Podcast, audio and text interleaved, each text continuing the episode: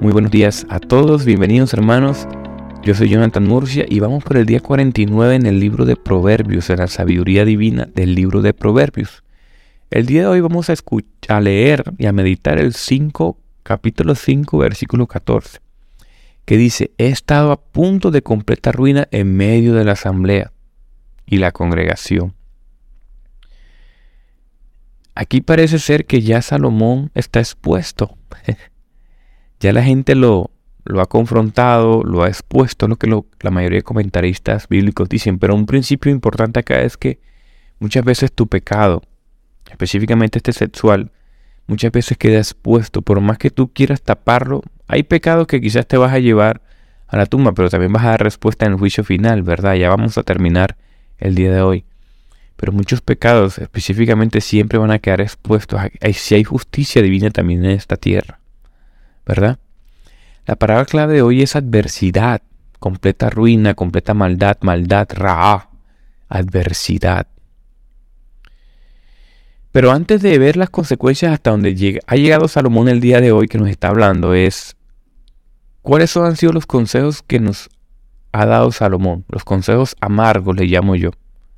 El primero nos decía, muchachos, miren, aléjense de la tentación, huyan así como José huyó de la esposa de Potifar, así como Pablo le dice a Timoteo, huye de tus pasiones juveniles, huye por favor.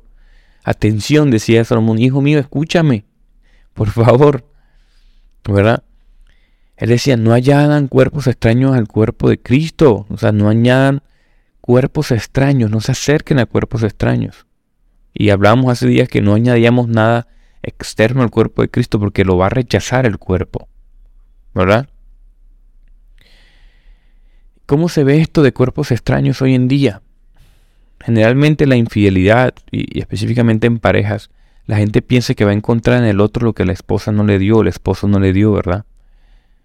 Y la gente piensa que va a resolver sus problemas emocionales con entregarse al placer sexual de alguien que sí lo pueda satisfacer mejor, quizás. Pero mucha gente, muchos testimonios se dan cuenta de que eso no es así, porque la desobediencia de Dios siempre trae consecuencias, sobre todo en una institución sagrada que es el matrimonio. Al final los pegadores pagan bien caro esos pequeños raticos de placer, dicen grandes maestros como Bursey. Y bueno, en la cotidianidad se ve. Otro consejo que da Salomón es no desperdicies tus años ahí. ¿Cómo se ve eso hoy? Hoy vemos gente desperdiciando su vida completa. Yo he visto, tengo varios amigos que sus papás han muerto creo que un par, no, varios, pero tengo un par que han muerto y cuando uno cuando descubren tienen hijos fuera del matrimonio, tuvieron vidas dobles. Imagínense desperdiciar una vida doble. Imagínense, hoy no, hoy no, hoy no, no se ve oculto y, visual. Hoy quizás eh, no se ve como esclavitud o paga de muerte como se ve en el Antiguo Testamento, pero hoy se conduce a una esclavitud. hay que pagar pensión alimenticia, manutención de menores, Vas a tener hogares rotos, heridos, celosos, personas solitarias, enfermas. Porque otra consecuencia es la enfermedad también, la ruina. Uno, la ruina del bolsillo. Decía el, comentarista John Trapp, dice, aunque es un paraíso para los deseos, es un este pecado es un purgatorio para el bolsillo. Todo esto de lo que estamos hablando que nos dice Salomón. También nos aconsejaba Salomón que este pecado eh, sexual también nos conduce a, enfermedades, colapsos de salud, de una vida doble, engaños eh, a los demás, mentales, psicológicos, pero también a nuestra salud, enfermedades venéreas, por ejemplo, se le llama hoy. La inmoralidad sexual conduce a la enfermedad, a la enfermedad del alma y a la enfermedad del cuerpo. Es suficiente para quitarse al estrés de una doble vida. Es terrible lo que nos está diciendo Salomón. Y Salomón nos está encerrando todos estos consejos para decirnos, wow, y que después al final era el rey. O sea, era el, en cuenta que hoy el influencer más visto de todas las redes sociales. De todos. La persona que más siguen, que era el rey.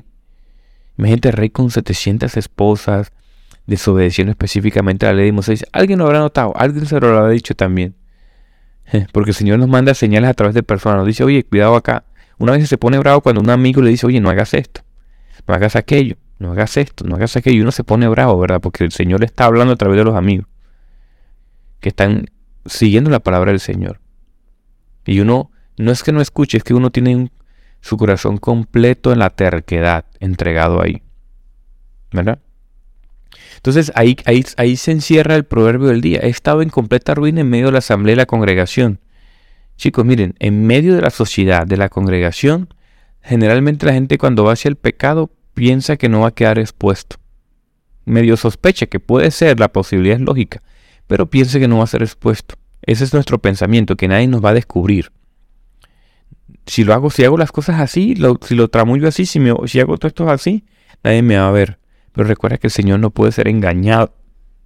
Un atributo de Dios es ese, que está en ti, como hablamos ayer. Y muchas veces nuestra falta de dominio propio nos va a dejar expuestos. ¿Verdad? Sobre este comentario nuevamente de en medio de la asamblea y en medio de la congregación, un comentarista apellido Paul dice que eh, casi que no hubo un arrepentimiento de Salomón. Aquí, aquí, por ejemplo, no se ve. Porque una de las cosas que yo medito cuando veo estos proverbios, bueno, Salomón se habrá arrepentido de, estas, de todas estas cosas que cometió, de todas estas consecuencias. Y este hombre dice que no. Dice que, que alguien que realmente se aparte de su pecado es como si se apartara del luto. O sea, es como, como si sintiera ese dolor. Nosotros no podemos saber, ¿verdad? Pero él dice, un hombre afligido por los tristes efectos de sus placenteras concupiscencias y atormentado de su propia conciencia. Es como si alguien estuviese de luto. ¿verdad? Como dice el otro comentarista llamado John Trapp, dice, miserable de mí, qué bestia, qué demonio enloquecido he sido.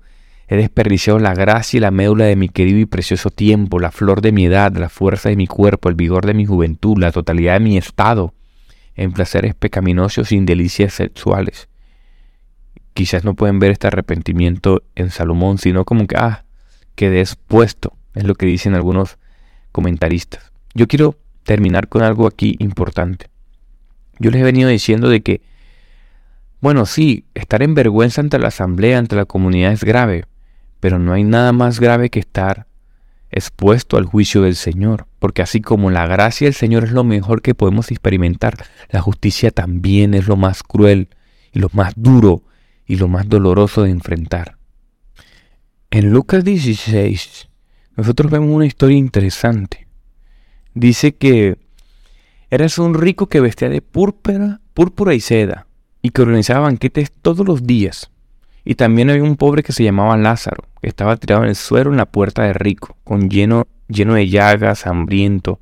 Estaba tan indefenso, hermanos, que no se podía ni, ni, ni mover porque los perros le lamían las llagas, imagínense. Pero dice que cuando se murió, los mismos ángeles vinieron y lo llevaron al seno de Abraham.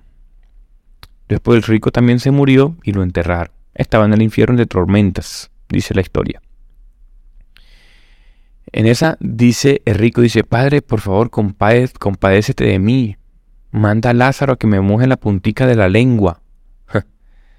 Qué alusión tan interesante, pero Abraham le contestó, Acuérdate que tú recibiste todos los bienes en la vida y Lázaro no recibió más que males. Así que ahora recibe cosas buenas y tú tormentos. Además hay una gran cima infranqueable entre nosotros y vosotros, que hace imposible que se pueda pasar de aquí a allí.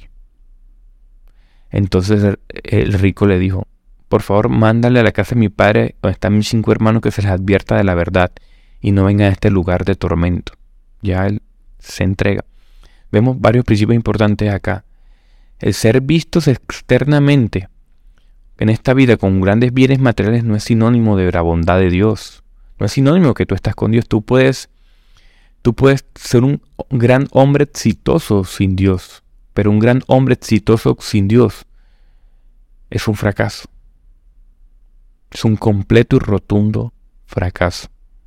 ¿Verdad? Porque la salvación es algo importante, de las cosas más importantes. Lo más importante es la semejanza con Cristo, pero lo segundo más importante quizás puede ser invertir en tu salvación, invertir en los esfuerzos para que el Señor te vea con gracia. Si pudiésemos nosotros tener algo es simplemente confiar en el Señor Jesucristo. Pero fíjense lo importante acá.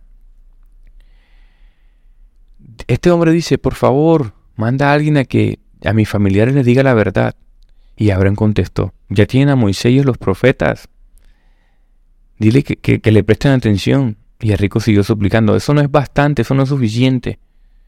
Si se les aparece un muerto, se arrepentirán. Y Abraham contesta con esta frase tremenda. Si no hacen caso de Moisés y los profetas, tampoco se convencerán si resucita un muerto. Ojo con lo que acabo de leer, porque esto es Cristo. Si no pueden confiar en la ley de Moisés, en el cuidador, en la palabra de Dios, así vean un muerto resucitado, no van a confiar. Están fritos, están listos. Y esta es la consecuencia más grave. No es que nos vea la asamblea o que nos vea eh, la congregación o que, la gente se entere en sobre un chisme. No, no, no.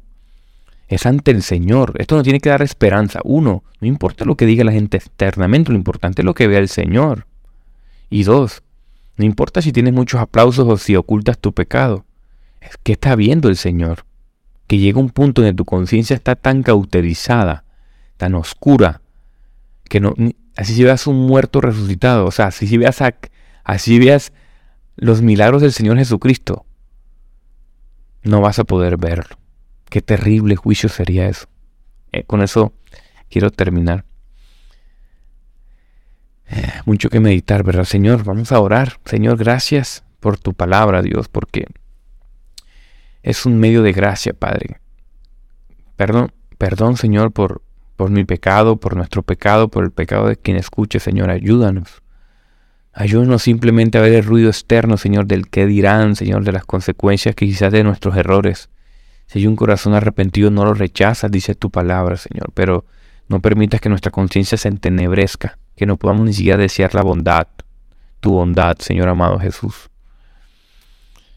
Señor, hoy hablábamos de los consejos amargos de Salomón, de huir de la tentación, ayúdanos, de no añadir cuerpos extraños al cuerpo de Cristo de saber invertir nuestros años de vida en glorificar tu nombre, de cuidar nuestro cuerpo, nuestra salud, de tener un verdadero arrepentimiento, no al que dirán, sino a ti primeramente. Señor, llevar tus nuestros pecados a ti.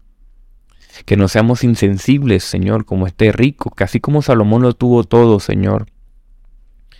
No se dio cuenta, Padre amado Jesús, del que realmente necesitaba, Señor. Acumuló tantas riquezas que en vez de ayudar al que necesitaba, Señor, simplemente se gloriaba a sí mismo con grandes banquetes y que al final el Señor no pudo, no pudo ver lo que tus profetas, lo que los hombres de Dios anuncian, lo que la gente en redes sociales habla, lo que los cristianos predican, Señor, que es la salvación a, través de tu persona. Puede llegar un punto de nuestra conciencia esté nada oscura que hacíamos muertos resucitados, Señor, no podremos ver. Ayúdanos a no ser como eso de la profecía, Dios. Ayúdanos, por favor, te lo pedimos. Tu palabra dice en Lucas 17 que es inevitable que se produzcan tropiezos, Señor. Es inevitable que quizás caigamos muchas veces, Dios, pero la esperanza es que tú nos levantas. Confiamos en ti, Señor, nuestro ayudador y salvador. Te pedimos este día que nos ayudes en el nombre de Jesús.